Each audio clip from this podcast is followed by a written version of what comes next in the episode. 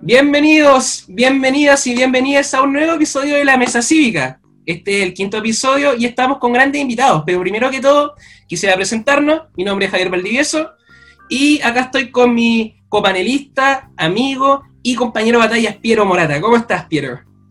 Buena, pues Javier. Oye, qué distinto verte sin audífono. Acá comentábamos antes del podcast de que tenéis un cierto parecido a Gino Lorenzini, ¿eh? No, no, no. ¿Por qué dijiste eso? No, qué horrible. Acá, se corta, acá cortamos.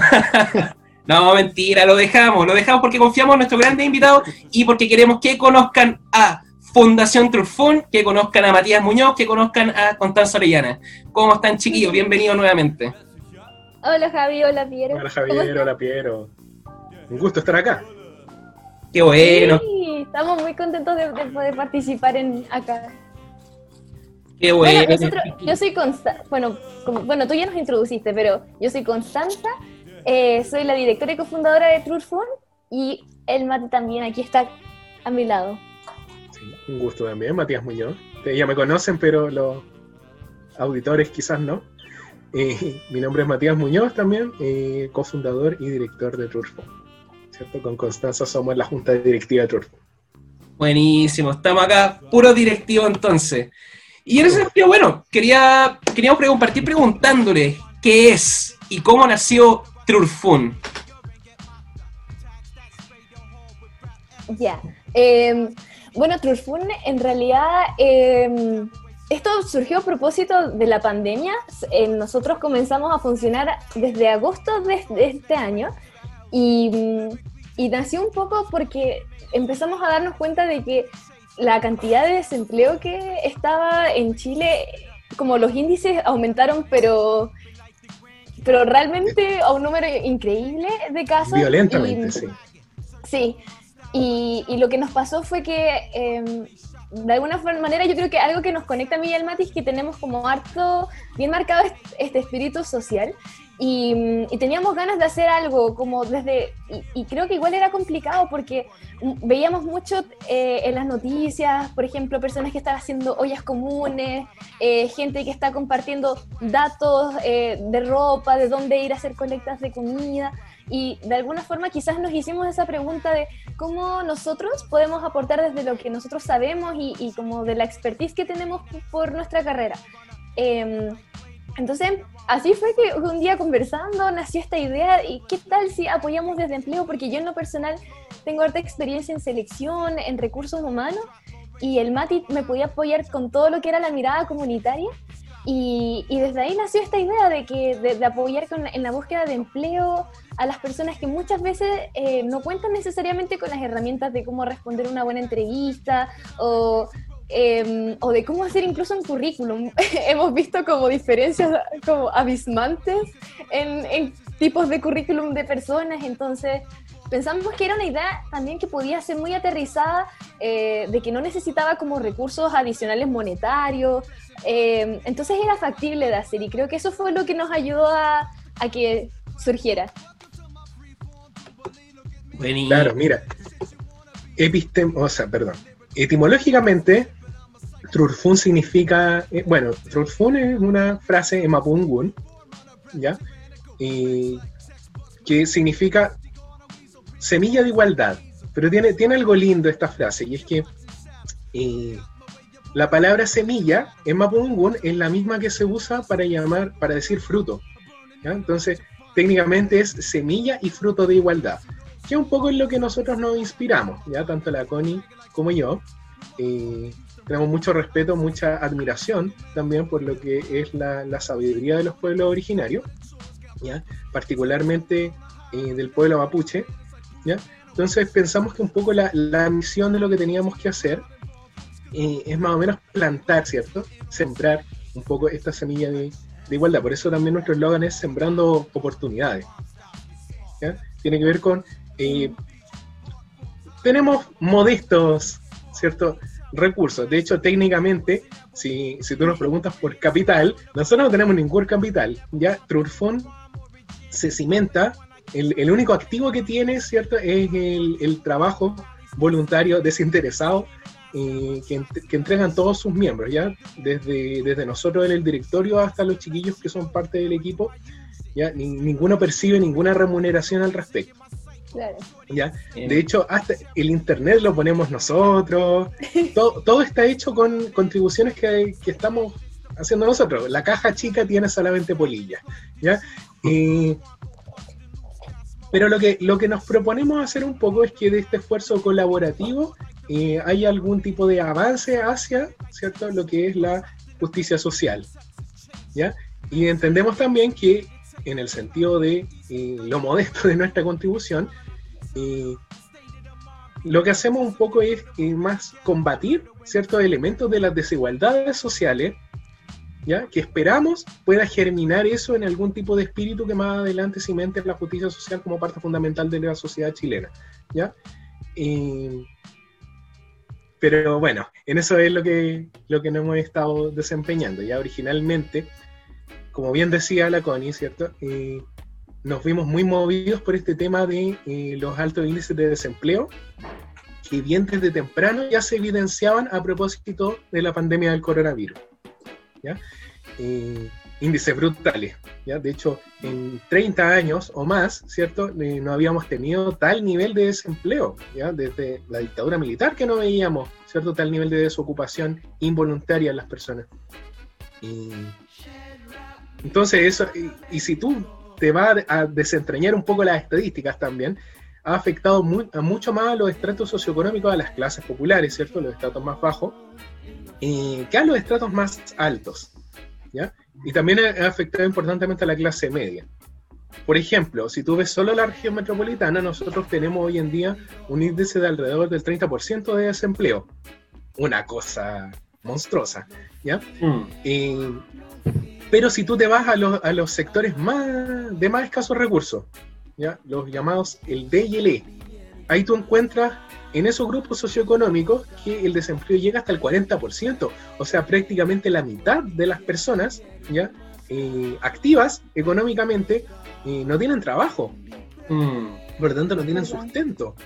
¿ya? Incluso, la, y, y un poco eso es lo que desenreda la, la pandemia, ¿cierto? No- no- nos muestra un poco también el, el alto nivel de desigualdad económica y el, el nivel de fragilidad que tiene el empleo, el nivel de precarización que ha tenido eh, desde siempre el empleo, sobre todo en estos sectores, ya acostumbrados mucho al sobrevivir, ya una economía de subsistencia y basada principalmente en el endeudamiento, el sobreendeudamiento, porque no hay capacidad de ahorro. Entonces hoy en día cuando tú encuentras que además no hay ingresos, entonces no hay forma de eh, pagar estas deudas. Si no pagas las deudas no puedes reendeudarte.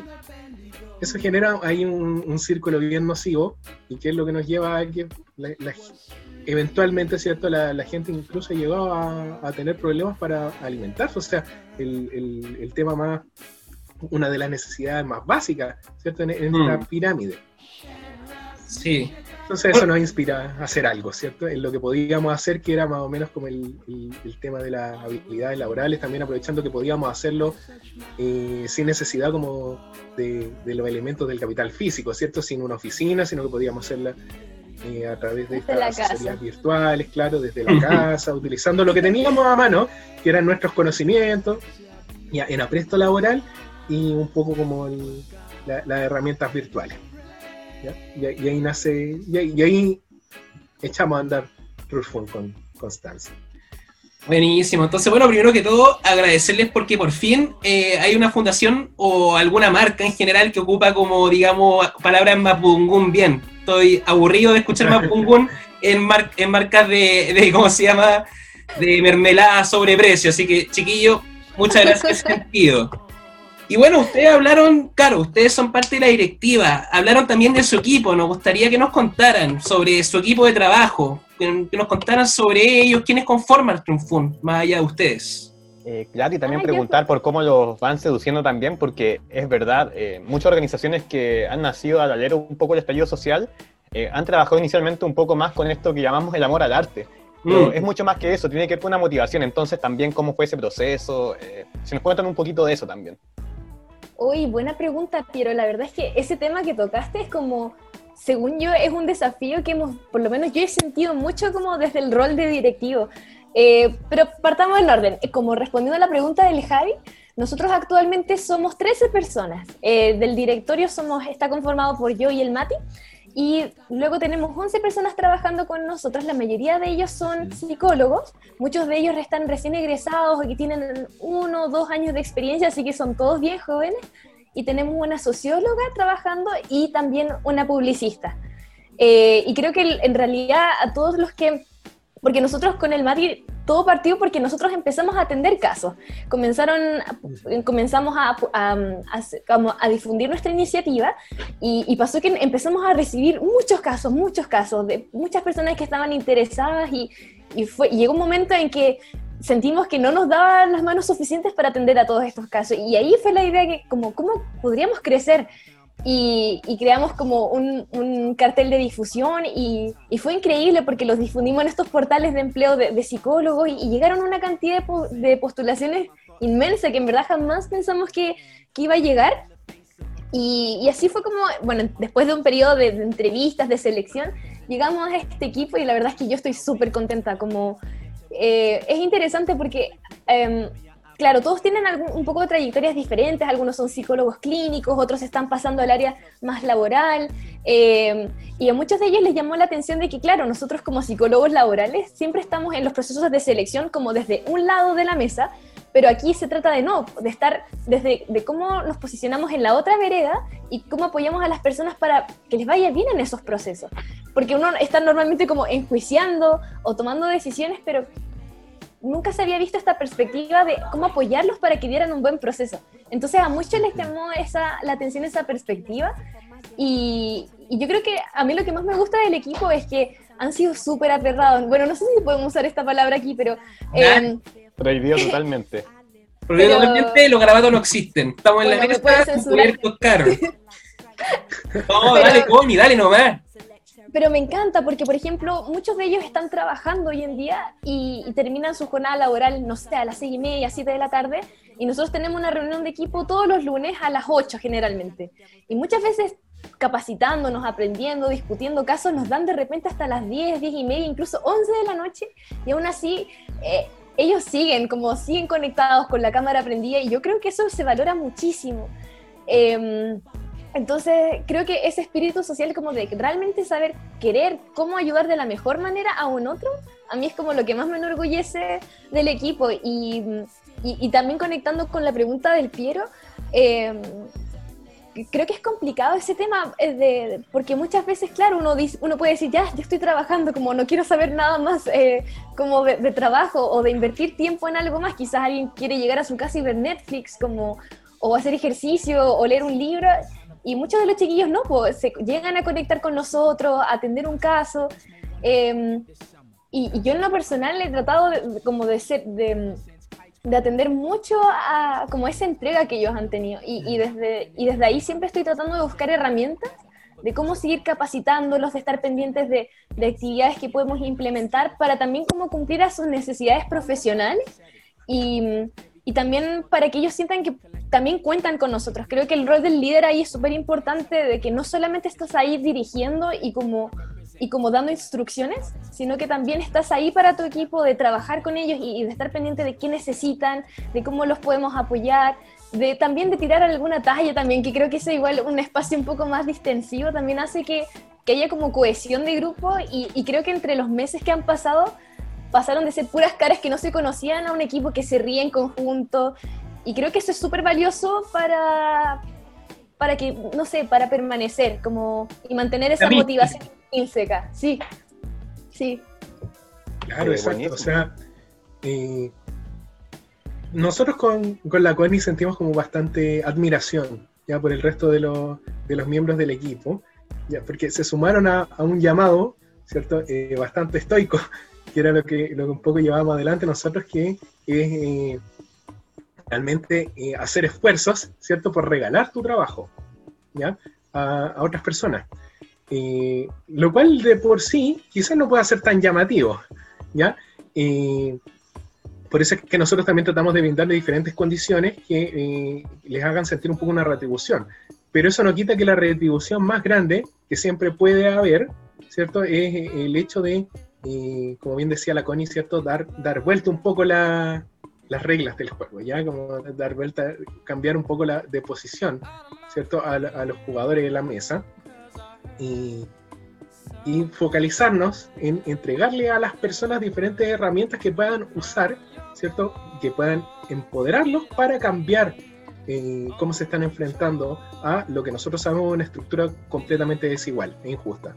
¿ya? Entonces, yo creo que todo se resume muy bien en este, en este espíritu que los convoca, y en lo que nos decía una de las chiquillas que participa con nosotros, que era que estaba acostumbrada, ella que era psicóloga laboral ejerciendo, estaba mucho más acostumbrada que la visión del mundo sobre la psicología laboral organizacional fuese una visión más bien siniestra, ¿cierto? De estos personajes que eh, en verdad lo que hacen es arrodillarse ante los grandes poderes económicos, que son los que entregan dinero, ¿cierto?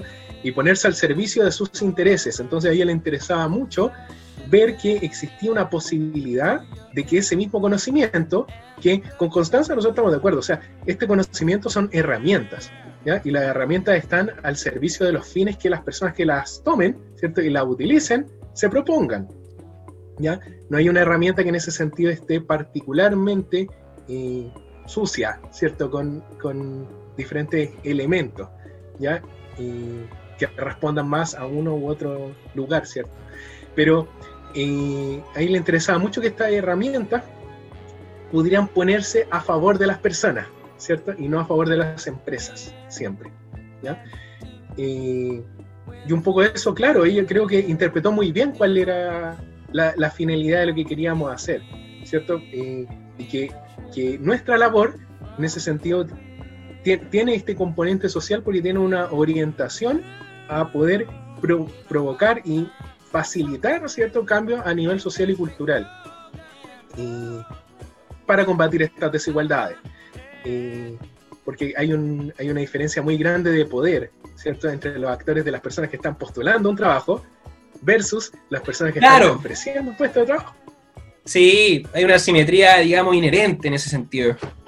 Claro. Y sí que interesante eso, y en base a lo que tú cuentas, Mati, también, eh, yendo un poquito más allá de lo que hace Turfun, ya hablando más del mundo laboral en sí, em, hemos evidenciado que a partir del estallido social han surgido distintos tipos de iniciativas, por ejemplo, me acuerdo de las 40 horas, que personalmente me parece inaudito que haya habido un escándalo por querer eh, fijar 40 horas de trabajo, y al final ocurrió un absurdo que se postuló un proyecto de 41 horas. 41 horas, sí.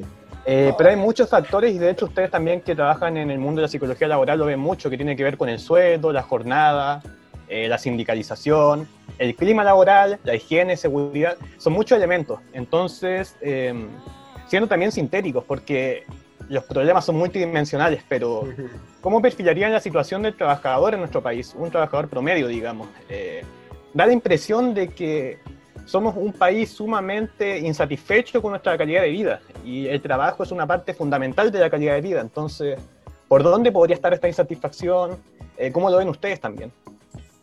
Mira, ¿no? el, el mundo laboral actual en Chile responde mucho a lo que es finalmente este sistema económico, ¿ya? Que, que se ha vuelto el hegemónico eh, a nivel global, en realidad, que, que el neoliberalismo, o sea, un poco el, modelo laboral, las reformas laborales están puestas en ese contexto. Si las retrotraemos en el tiempo, las principales reformas laborales las vivimos durante la dictadura, al mismo tiempo que se instalaban ciertos los principios fundamentales de lo que va a ser la economía de mercado neoliberal. ¿ya? y ahora eh, vemos un poco eh, los resultados de, de, ese proceso que son nefastos. ¿ya? O sea, tenemos niveles de sindicalización por los suelos alrededor del 10% de la población activa está sindicalizada, lo cual es nada, ¿cierto? Mm. Eh, nada, y, esa, el nivel de poder también que tienen las estructuras sindicales eh, es bastante limitado comparado con otros países que tienen más o menos las mismas tasas de sindicalización que nosotros, eh, y aún así se ve apocado, ¿cierto? En ese sentido la representatividad de, de esas instituciones. en fin, la desregulación completa de lo que ha sido el mercado laboral en Chile ha llevado a eh, una pauperización en las condiciones laborales, ya eh, que son muy pobres, ¿cierto? En, ese sentido, la protección al trabajador eh, dista muchísimo de ser la, adecuada y eso eh, lo que va generando es una cierta enajenación, ¿cierto?, del trabajador mismo, y ya está alienado dentro de su, de su mismo trabajo por la condición inherente del capitalismo, ¿cierto?, que el, el trabajador le entrega el valor a las cosas, ¿ya?, con su capacidad transformativa llena de valor, ¿cierto?, los diferentes, bueno, en la economía productiva, pero también en una economía de servicio, o sea, en una economía de servicio, el trabajador es central, ¿ya? Todo lo que tú eh, intercambias pasa por el mismo trabajador, o sea, cuando tú vas a un, a un restaurante, ¿cierto? Estás comprando finalmente el, los alimentos, ¿ya? Las comidas, pero también estás comprando el servicio, ¿ya? Y el servicio no es algo tangible, sino que está inherentemente apegado al trabajador, entonces el trabajador llena de valor todo ese espacio, ¿ya? Y sin embargo no recibe una retribución a la altura, ¿ya? Y no solamente eso, sino que la estructura ¿cierto? De protección es casi inexistente. Entonces tú puedes echar a tus trabajadores, ¿cierto? ¿Para qué vamos a hablar como de, la, de las nuevas formas de precarización laboral, ¿cierto? Como el, el, el Uber, ¿cierto? El, el Rappi, estas aplicaciones, ¿cierto? Que eh, las toman principalmente, ¿cierto? Personas que, eh, que es un clásico, ¿cierto? De la precarización, que eh, son los trabajadores migrantes más irregulares, ¿ya? Que no logran eh, conseguir trabajo en, en otras estructuras, ¿ya? Con esta mínima base ¿cierto? De, de protección y, y, sin embargo ellos no pueden acceder a ella y tienen que precarizarse aún más. ¿ya? Entonces, eh, bueno, en, en, ese sentido creo que la, la, situación del trabajador es bien, bien compleja. ¿ya? Eh, por lo tanto, no, no, no, nos debe extrañar tanto, ¿cierto? Que las personas estén sumamente insatisfechas con los trabajos que hacen. Yo no... Miren, eh, en estas tendencias laborales ¿ya? actuales, mucho se ha hablado de este tema de la eh, automatización, ¿cierto? Hay una cierta euforia por el tema de la automatización que yo encuentro incluso medio histérica, ¿ya? Que eh, tiene que ver con estas predicciones nostra, nostradamescas, ¿cierto? De eh, la, automatización eh, va a traer un desempleo generalizado, ¿cierto? Muchas personas van a quedar fuera del mercado laboral, ¿ya? Nos vamos a ir progresivamente, ¿cierto? Y directamente al hoyo, ¿ya? Bueno, yo creo que eh, hay mucho desierto en el, en el tema de que la automatización vino para quedarse y se va a instalar muy rápidamente, o sea, de aquí a 10 años más probablemente el proceso de automatización esté muy avanzado, ¿ya?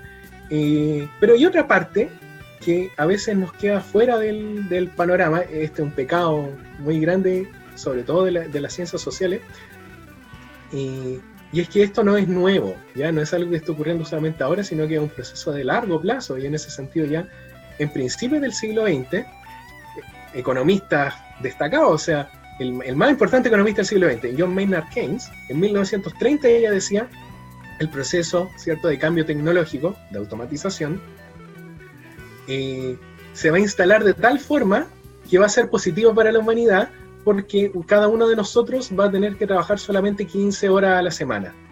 Entonces, ¿qué va a pasar? Por el, vamos a poder sustentar nuestra vida y el resto de la, de la jornada vamos a poder dedicarla a actividades de placer, ¿ya? De ocio, ¿ya? O cosas que a ustedes les apasionen, ¿ya? La filosofía, la ciencia, etcétera, etcétera, sin preocuparse de mantenerse, ¿ya?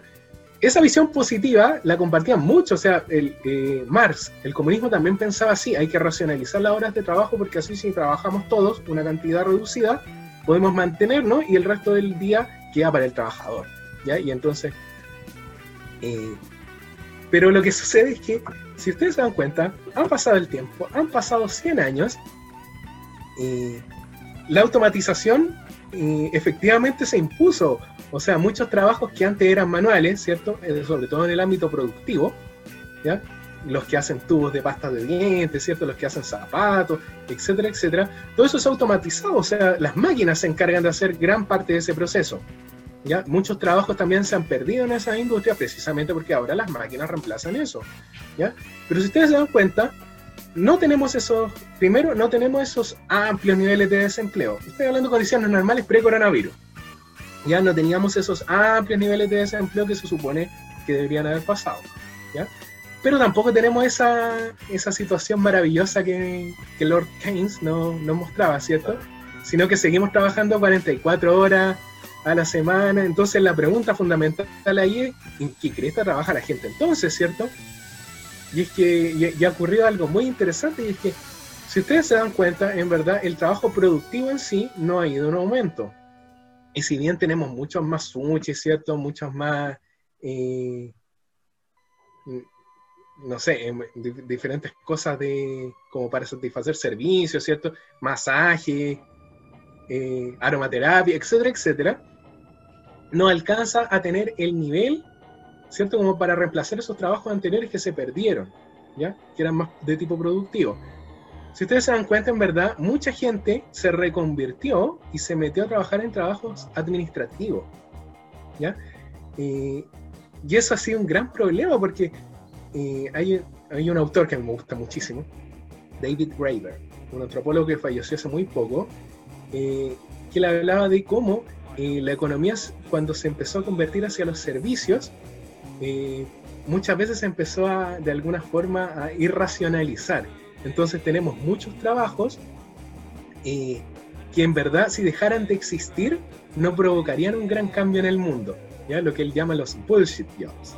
O sea, trabajos que no tienen ningún sentido de existir y que técnicamente el capitalismo, ¿cierto? Con su fuerza absolutamente racionalizadora, ¿ya? Y, con esta eficiencia máxima, no debería permitir que existieran, porque ¿quién va a querer invertir, ¿cierto?, en trabajos que no tienen ningún sentido. Pero en verdad el capitalismo no es eso, porque el capitalismo es una fuerza irracional, ¿ya? Y da lugar a cierta ineficiencia en el mercado, como por ejemplo estos bullshit jobs. Yo veía unas estadísticas que decían entre el 30 y el 40% de las personas piensan que su trabajo no tiene sentido alguno. O sea, has llegado a un nivel, ¿cierto? En que ya ni siquiera, porque lo, normal es que nosotros por disonancia cognitiva digamos, sí, lo que yo hago tiene algún sentido, claramente, ¿cierto? Claro, pero hemos llegado a un nivel... ello, no sé, me imagino como decir, por algo estoy en esta cuestión. Autoengañarse y comprarse ese autoengaño. Sí, uno se la compra.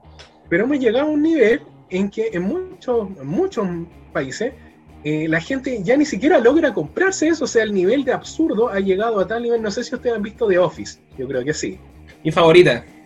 Ya. Oye, recomendable serie, para quien no la ha visto, por favor, vea The Recomendable serie para entender el fenómeno de la alienación laboral, por cierto. Oigan, yo la tengo estimados, para los estimados auditores, les voy a tener un regalo desde el CAC. Para todos aquellos que quieran ver The Office, la tengo descargada en un drive, así que por favor envíen su, su correo y contáctenos a nuestras cuentas. Esto es un regalito para nuestros queridos auditores. Entre quienes se suscriban, sortearemos, eh, claro. claro, claro, claro. pero bueno, The Office justamente representa eso, ¿no? La alienación del trabajo. ¿Qué hace la oficina en The Office? ¿Cuál es la finalidad productiva? ¿Se acuerdan? Producir papel. Pero ellos no producen papel, pues. Ah, lo distribuyen. Sí, pues ellos lo venden. Distribuyen papel, claro. Ellos compran papel de productoras de papel ¿cierto? Para revenderlo a otras personas que eh, requieren ese papel de oficina, ¿cierto? O sea, su labor es nula, ¿ya? O sea, si no existieran, si lográramos alguna forma en que se distribuyera, o sea, que el productor pudiera venderle directamente a estas personas que requieren ese papel, el rol de esa compañía no tiene sentido alguno y sin embargo hay un montón de personas trabajando ahí en trabajos administrativos que no llenan, si ustedes se dan cuenta, nadie es feliz en su trabajo en The Office, ¿ya? Eh, de hecho, el 80% de las cosas que hacen no tiene ningún sentido, ¿ya? Están constantemente haciéndose bromas entre ellos, ¿cierto? Jugando solitario, etcétera, etcétera, ¿ya? Porque pueden darse el lujo de eso porque sus labores eh, finalmente son, son nimias, ¿ya? No, no, si, si todos ellos se fueran a paro, ¿qué generaría? Nada, absolutamente nada, el mundo seguiría funcionando de la misma forma. Si todos los ejecutivos de marketing se fueran a paro, ¿cierto? El mundo seguiría funcionando. Yo creo que la pandemia, por ejemplo, nos abrió mucho la, mente a propósito de eso, que habían empleos que eran esenciales, fundamentales, ¿ya? Y que son empleos reales, ¿cierto? No, es el bullshit job. En cambio, todos los otros empleos, ya que no tenían esa condición de esencial y de fundamental, eh, se han ido perdiendo durante la pandemia mucha gente que trabajaba en temas administrativos, en recursos humanos, etcétera, etcétera, etcétera, se fueron quedando sin trabajo durante esto, esto, este último tiempo. Lo cual eh, contradice. Adelante. Ay, Mati, eh, es que quería co- como complementar un poco eso también, porque pienso que la cuarentena también ha ayudado como a sacar o problematizar muchos sesgos también que habían a propósito de los trabajos. Por ejemplo, eh, la gente cuando hace teletrabajo no tienen a alguien que esté encima mirando como lo que están haciendo. eh, entonces, por ejemplo, la gente fácilmente puede trabajar intensamente para cumplir su proyecto, la tarea, lo que sea que tengas que hacer, y tal vez incluso desocuparse antes de las 44 horas, o sea, de las 8 horas diarias, y, aún así están siendo igual de eficientes que en lo que harían tal vez en una oficina que tal vez pondrían, se irían a tomar un café, como, o irían a conversar, como para distender y hacer tiempo. Entonces, es complicado, hay, bueno, hay muchos, es que son demasiados temas, pero tiene que ver igual quizás como en que sí somos capaces de como administrar nuestros propios tiempos, podemos trabajar desde la casa, eh, efectivamente podemos trabajar incluso menos que 44 horas semanales, o sea, yo creo que incluso deberían reducirse a 35. eh, porque país también pasa... Sí, creo están proponiendo jornada laboral de 35, o sea, hay, hay gente que para las 40 horas ya fueron, es como una discusión obsoleta en ciertos lados. Sí, yo, parece que en España salen como a las tres y media. Igual piensen, por ejemplo, acá, piensen en la realidad de Santiago, como también tiene que ver con un tema muy estructural. Por ejemplo, la gente sale, a la- imagínense que salen a las cinco y media.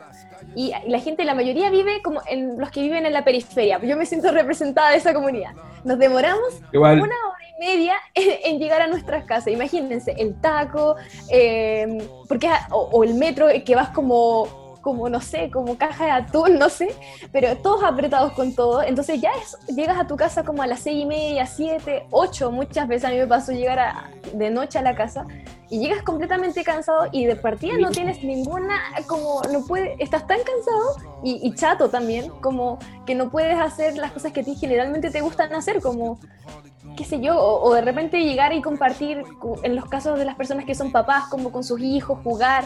Entonces creo que también, además de los factores que decía el Mati, también pasan estas cosas que, que, que hacen que las personas vivan por el trabajo y que el trabajo no sea solamente una parte.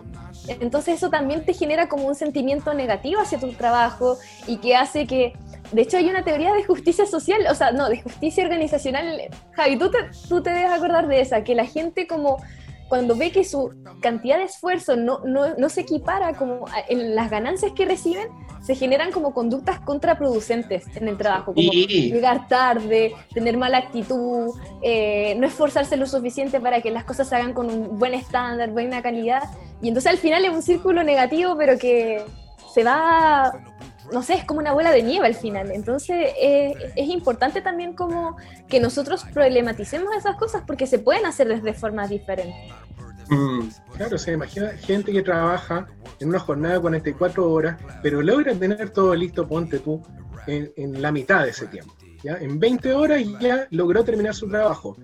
¿ya? Eso no va a ser recompensado en, en tu puesto laboral. ¿ya? O sea, tu jefe no te va a decir, bueno, vayas a la casa, no se preocupe. No, el jefe lo que va a hacer es va a decir, entonces puedes hacer más trabajo. ¿ya? Entonces, finalmente, eso es nocivo, desincentiva, ¿cierto? Un poco de la proactividad. Lo que tú tratas de hacer es que tu trabajo dure la jornada completa, porque si no te van a llenar con más trabajo todavía, ¿cierto? Entonces ahí tú estás, te escondes, juegas solitario un rato, ¿cierto? Como para que claro, el cafecito, vaya a conversar con, los- con los compañeros más, de el trabajo. el Va a comprarte la Coca-Colita al kiosco de abajo. etcétera, etcétera. Yo la he leído el diario como nunca.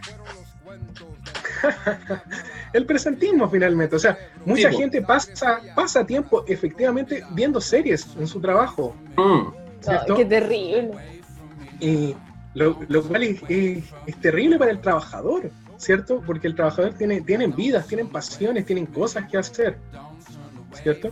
Pero saben que si, si llegas a un nivel de eficiencia en tu trabajo, finalmente lo, lo único que va a ser contraproducente para ti mismo, porque te va a estar saboteando a ti mismo, te van a dar más trabajo. Entonces, eh, eso, eso claramente es una irracionalidad. Mm. ¿cierto? Y, y- y además es muy nocivo para la persona que tiene su experiencia laboral, o sea, tú sufres tu trabajo.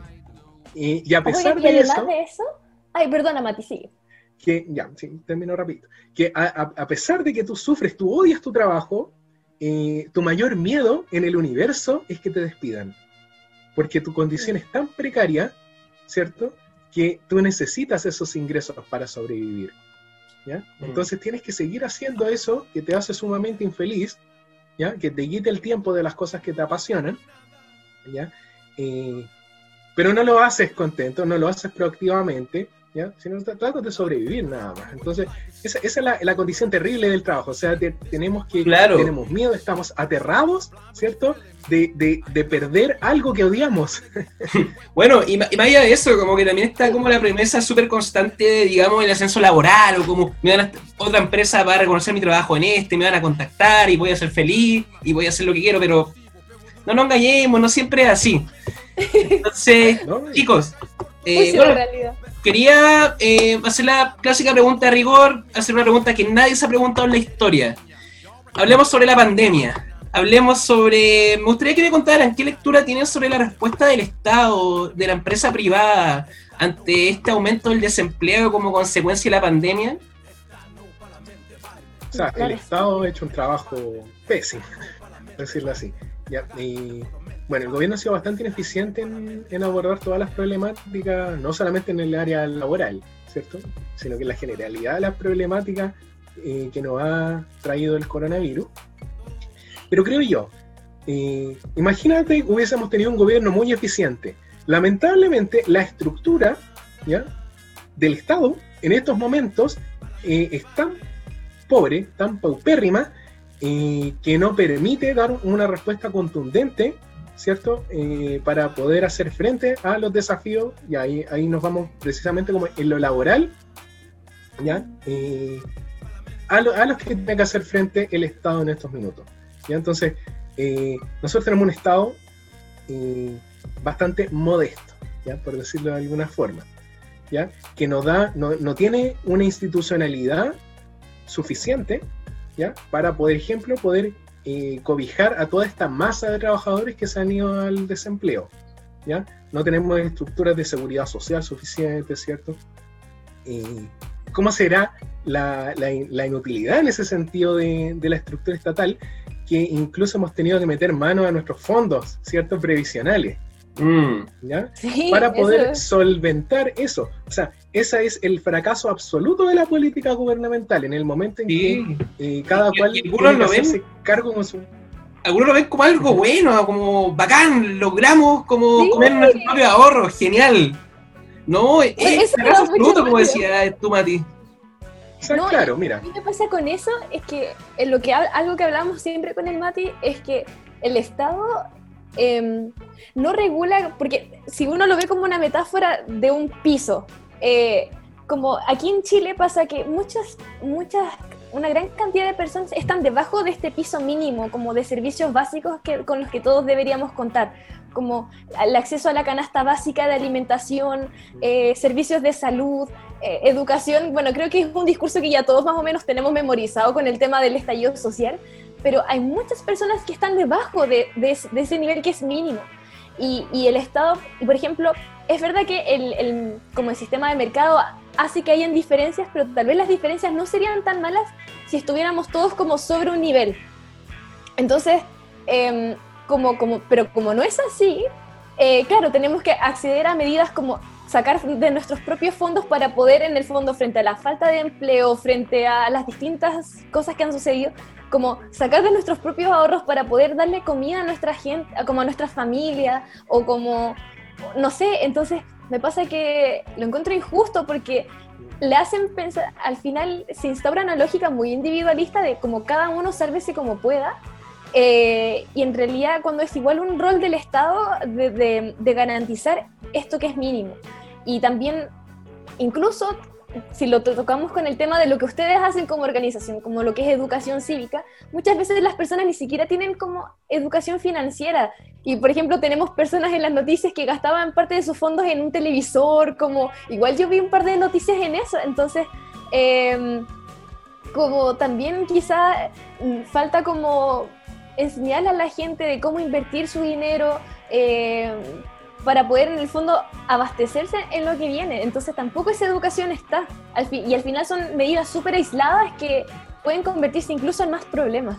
Entonces eso yo lo encuentro como éticamente súper complejo. mira, yo en principio yo no estoy en desacuerdo con sacar los fondos del AFP. A mí me molesta más bien el, Eh, porque eh, lo que hacemos acá es eh, una elección entre cuál es el mal menor. ¿Ya? Mm. Y en ese sentido, eh, el sistema de AFP es muy funesto, ¿cierto? O sea, eh, ese, ese dinero va a generar finalmente utilidades, ¿cierto? Para las AFP, ¿ya? Utilidades que no va a haber más que marginalmente la persona que tiene sus ahorros previsionales, ¿ya? Entonces, estamos en el contexto, tenemos que entender que el retiro de la AFP nace desde el Poder Legislativo, ¿ya? No desde el Poder Ejecutivo. ¿Ya? No es Piñera el que, el que nace con esta iniciativa, ¿cierto? Sino que son los parlamentarios, ¿ya? ¿Qué pasa? Los parlamentarios no tienen el aparato estatal, No, pues. solamente generan legislación. Entonces, ellos no no tienen pueden- la facultad como de, ponte tú uno de los temas como porque el, teóricamente es inconstitucional es porque digamos como que estos temas previsionales o de gasto público es de exclusiva facultad del presidente. del Ejecutivo. Exacto. Ejecutivo. Sí, y es por eso que, que todos estos proyectos son reformas constitucionales, de hecho, porque tienen que, así para poder darle curso, o si no, no se podría, ¿cierto? Eh, pero pensemos, tiene bastante sentido, porque el parlamentario no puede modificar la política del gobierno, que es de exclusiva responsabilidad del presidente, ¿ya? Y como ya hemos dicho, el presidente se ha visto eh, bastante ineficiente e inefectivo en, la- en el combate a las consecuencias de la pandemia. Entonces, claro, los únicos fondos a los que podemos acceder son esos, ¿cierto? Que además sabemos la gente no recibe muchos réditos por dejárselo a la FP, ¿ya? Entonces yo puedo entenderlo, ¿ya? Y, claro, si uno va y se compra un televisor, de todas formas, eh, ese consumo reactiva en algún, en, en algún sentido de la economía. El problema, ¿cierto? El problema es que hemos tenido que llegar a eso precisamente porque no existían las condiciones suficientes para que el Estado se hiciera cargo de estos problemas. O sea, nosotros tenemos un Estado prácticamente inexistente. ¿ya? Si el Estado, por ejemplo, quisiera hacer una política de empleo masiva, ¿ya? no podría hacerlo, porque el Estado, bajo el modelo neoliberal, no es un Estado empresario. ¿Ya? No es un Estado que tenga industrias, no es un Estado que tenga iniciativas que den empleo a gran parte de la población, ¿ya? que fue la, la forma clásica en la cual el problema del desempleo se, se combatió, por ejemplo, durante la Gran Depresión.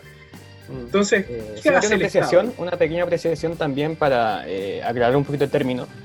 Cuando hablamos de Estado débil, eh, hablamos de su funcionalidad, porque efectivamente Ujú. actualmente hay mucha gente en el Estado ganando mucha plata de forma totalmente injustificada muchísimas veces y sin un fundamento técnico. Entonces, lo que estamos hablando, eh, más que la existencia o no de un Estado o su tamaño, tiene que ver también con la operacionalidad que tenga este y que sea eficiente y que realmente se haga lo que hay que hacer. Es un poquito esa la discusión. Hago ese apartado porque puede parecer como que queremos que haya más gente en el Estado y lo que queremos es cómo funciona el Estado. Hay una sutileza ahí también. Sí, no, importante Claro. aclarar eso. Es verdad, yo también estoy de acuerdo contigo, Piero, 100%. Sí, estoy de acuerdo en que hay una diferencia entre un Estado fuerte y un Estado grande. ¿Ya? Porque tú puedes tener un Estado débil que de todas formas sea grande. ¿Ya? Eh, lo que nosotros tenemos ahora es un Estado, si bien tiene altas personas, es un Estado que más bien no tiene tantas facultades. Nosotros tenemos un Estado débil. ¿Ya? Eh, necesitamos robustecer en ese sentido el Estado. ¿Cachai? Pero, por ejemplo, una, una imagen clásica es pensar como que el Estado es sinónimo de ineficiencia. Entonces, el Estado nunca funciona, ¿cierto? Y bueno, muchos libertarios te van a decir eso. Eh, y que finalmente hacerlo más grande es solamente expandir, expandir la corrupción, ¿cierto? Y si tú te das cuenta, el mundo privado, la industria, sobre todo las grandes industrias, funcionan muy de forma muy parecida, o sea, con ese mismo nivel de ineficiencia, con gente que está en cargos que no tienen ningún sentido, que reciben sueldos inflados, ¿cierto? Entonces, finalmente, ese mal, esa mala distribución de los recursos también se da. Y este tema de, por ejemplo, hay muchos favores políticos, ¿cierto? Dentro de la distribución de los cargos en el Estado. Pero si tú vas a la industria privada, tú vas a ver que toda la familia, ¿cierto? De los dueños está trabajando en, en la fábrica. O en, bueno, no tenemos fábrica, pero en la empresa, ¿cierto? Hay altos niveles de nepotismo, lo mismo que criticamos, ¿cierto? Del, de, de diferentes distribuciones estatales. Y además hay muchos cargos que son inventados, ¿cierto? Que no tienen fines claros. Muchas esposas de los de, de dueños de empresas, ¿cierto? Eh, también eh, reciben remuneraciones fantasmas, ¿cierto? La en fin. fundación. Bueno, En ahí fin. no nos metamos tanto en esas No cosas. nos metamos tanto en ese. Podemos salir tranquilados como, como fundaciones, como corporaciones. Eh, Pero, pero, un poco, todas. pero un poco lo que nos referimos es que la ineficiencia no es inherente al Estado, ¿cierto? El mercado también está lleno de ineficiencia porque el mercado es irracional, ¿ya? Completamente. El, y, el, y el único orden racionalizante que existe que se le puede hacer frente al mercado es el Estado. Y por eso necesitamos fortalecer. Es que claro, los humanos somos irracionales. Como de hecho, la, el- la misma manera en que consumimos es súper irracional. O sea, ¿qui- ¿quién no se ha cuestionado como por qué hice esta compra de mierda, cachai? Como ya desde cosas como súper básicas. Yo por eso pienso que siempre deberían haber como entes que, que regularizaran las cosas que uno hace, como alguien que mirara desde una mirada externa cómo funcionan las cosas. Como este cargo es necesario, ¿por qué? O, o se están como logrando las metas, ¿con qué índices? ¿Cómo se está midiendo? O, entonces, también como cuestionarse siempre esas cosas, pero siento que el Estado carece de eso. Y bueno, las organizaciones privadas, algunas cuentan con pequeños entes regu- como reguladores, pero aún así eh, creo que eso ayudaría mucho a pensar, por ejemplo, qué personas se hacen cargo de estas funciones y si esas funciones están eh, respondiendo como a las necesidades actuales. Entonces, falta esa mirada, encuentro yo, como esa mirada un poco más estratégica. Sí, igual ojo que, por ejemplo, hay ciertas entidades como la Superintendencia de Pensiones la Superintendencia de Valores y Seguros que sí regulan como, digamos, ciertas cosas clave, pero claro, como que, digamos, en otros campos, bueno, también hay regulaciones ambientales de la, de- por el caso de las empresas que trabajan, pero claro, en otros campos eh, básicamente no hay Debería así, evaluación, ningún parámetro. las- Las áreas, claro, claro. Como que Sí, se pero- replique esa lógica así, pero en, en distintos es como lo que quería, como esa pequeña precisión ahí aportar. Sí, pero por ejemplo, mira, yo creo que eso, eso demuestra un poco también eh, la debilidad de nuestro Estado. Por ejemplo, en, en el tema de las regulaciones medioambientales. Hace poco, se me olvida siempre el nombre, pero eh, puede ser Pascua Lama, esta empresa Puede que tenía que. Barrick movilizar Gold. Barrick Gold, esa era.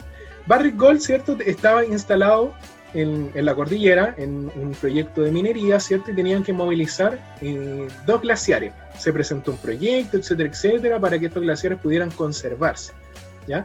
Eh, en, en- en una fantasía ingenieril eh, impresionante, ¿ya? Pero la cosa es que ellos no cumplieron con las regulaciones medioambientales que se habían pactado, ¿cierto? Generaron un daño a los glaciares que es irremontable, ¿ya? O sea, todo lo que ellos eh, generaron, todo ese impacto, no va a poder retrocederse y tuvieron que pagar una multa de un par de millones, ¿cierto?, de pesos y se fueron, ¿ya? Ellos hicieron ganancias que compensan total y completamente la multa que tuvieron que pagar. Entonces, claro, ellos se fueron, pero el daño que hicieron ya es irreversible, ¿ya? Entonces, ¿dónde estuvo ahí el Estado? El Estado siguió, siguió, ¿cierto?, todos los pasos que existían para poder regular esto. Sin embargo, esa institucionalidad es tan débil, ¿cierto?, que au- aún así no logra dar protección. ¿ya? Y el, el Estado es un padre, y ese, y ese padre tiene que tener ciertas habilidades, ¿cierto? Si no tiene esas habilidades, entonces aunque un padre tenga buenas intenciones, ¿ya? Y piensa que, cuan- que dejando al hijo sin regulación alguna va a poder criarse bien, ¿cierto? Eh, después se va a dar cuenta que cuando vea las consecuencias ya va a ser muy tarde para hacer algo al respecto. Bueno, algo parecido que está pasando en este país, que realmente no sabemos qué dirección va a tomar. Está tomando direcciones muy extrañas y bueno, eso puede ser para todo un tema, pero ya se nos está acabando el tiempo. Eh, hablamos de muchísimas cosas, hablamos de Estado, de trabajo, hablamos del gobierno, una mirada también marxista acerca de estas problemáticas. No, buenísimas clases de marxismo no hiciste Mati. Ahí Carlos Pérez Soto, un padre que está obsoleto. Estoy orgulloso. No, bro, Podría ser soy a futuro, ¿no? heterodoxo. Próxima sección del CAC, un análisis marxista con. Pero bueno, eh, quedan muchos temas en el tintero, pero queda claro esto de que en Chile están surgiendo un malestar. O sea, más que surgiendo, ya se está manifestando, porque este malestar lleva muchísimos años arrastrado. Entonces, a partir de ahí ya todo está explotando y no sabemos si va a decantar en algo mejor de lo que hay. Esperemos que sí. Requerimos un Estado eh, más fuerte, requerimos también eh, personas que trabajen lo que realmente se necesita y que tengan esta sensibilidad de saber lo que se necesita, porque también estamos viendo una diferencia muy abismal entre las personas ya catalogadas como las tres comunas con lo que es el Chile y sus necesidades del día a día. Entonces, bueno, queda mucho por discutir, pero como decimos, también eh, siempre se pueden abrir eh, otras instancias. Por ahí podríamos vernos para la segunda temporada, que anunciamos desde ya, si viene la segunda temporada de la Mesa Cívica, después las fiestas, atención.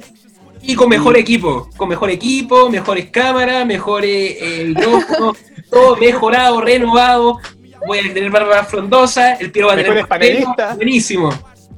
Eh, entonces, bueno, para ir cerrando, eh, ¿ustedes tienen alguna página web, algún dispositivo del cual la gente pueda informarse, acercarse también, eh, que quieran difundir en este espacio?